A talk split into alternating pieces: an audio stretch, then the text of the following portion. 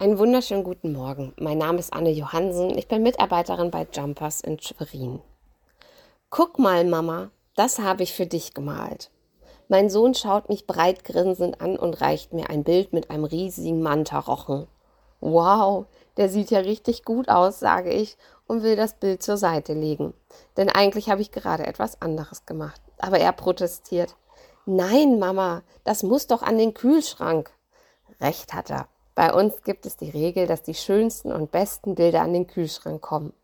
Leider bin ich diesbezüglich meistens nicht sonderlich streng, weshalb das ganze Ding voll mit allen möglichen Zeichnungen und Bastelarbeiten der Kinder ist und ich manchmal schon Probleme hatte, überhaupt nur die Tür zu finden. Aber sei es drum. Den Kindern ist es wichtig, dass ihre Meisterwerke ausgestellt werden und von der ganzen Familie bewundert werden können. Außerdem ist es immer wieder spannend zu sehen, womit sie sich gerade beschäftigt. Was interessiert Sie? Sind die Bilder aktuell eher düster und mächtig oder freundschaftlich und verspielt? Welche Farben benutzen Sie gern? Welche Fortschritte lassen sich erkennen? Anhand eines Kinderbilds kann man sehr viel über sein Kind erfahren. Man darf auch nicht zu viel hineininterpretieren, aber es ist doch immer ein schöner Gesprächsaufhänger und man lernt sich nochmal ganz neu kennen. Also falls ihm demnächst mal wieder so ein kindliches Meisterwerk in die Hände kommt, dann schauen Sie mal ganz genau hin. Unser heutiger Tageslosungstext erzählt uns auch von einem Meisterwerk, das jeder sehen soll.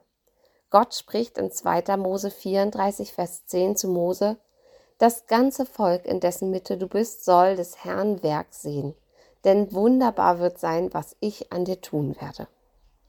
Ein toller Vers. Doch was sind Gottes Werke, von denen hier die Rede ist? Was sollen die Menschen sehen? Die Antwort bist du.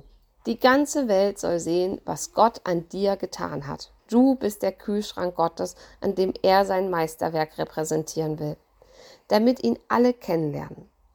Und nun kommen vielleicht bei dem einen oder anderen Zweifel auf, denn natürlich wissen wir auch, dass das eine ziemlich große Aufgabe ist und wir kennen uns ja auch ein bisschen und wissen, dass wir nicht immer die perfekten Repräsentanten Gottes sind. Aber ich habe das schon mal genau so erlebt. Als ich noch zur Schule ging, da gab es noch einen weiteren Christen in meiner Klasse. Und irgendwann kam ein Mädchen zu mir und sagte, ich habe die ganze Zeit gemerkt, dass bei euch beiden etwas anders ist. Dass es etwas gibt, was ihr gemeinsam habt, was die anderen nicht haben. Und heute habe ich erfahren, dass ihr Christen seid. Wir waren beide total bewegt von diesem Erlebnis. Es machte uns sehr nachdenklich und ich hatte noch viele intensive Gespräche mit ihr über Gott und die Welt. Dieses Erlebnis bewegt mich noch heute, denn mein 15-jähriges Ich war definitiv nicht Quell frommen Glaubens, doch Gott wirkte trotzdem und strahlte durch mich.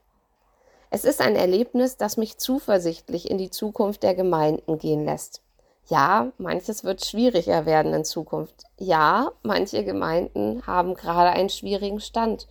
Doch trotzdem dürfen wir nicht vergessen, dass Gott derjenige ist, der das Meisterwerk vollbringt. Wir müssen nicht das Meisterwerk sein und vor allem müssen wir es nicht machen. Wir sind der Kühlschrank, der es der Welt zeigt. Und selbst wenn wir versagen, wenn Zweifel, Streit und Lieblosigkeit sich immer wieder Bahn bricht, wird Gottes Pinselstrich sich darin trotzdem wiederfinden und zeigen, auch wenn wir das manchmal vielleicht gar nicht so mitbekommen.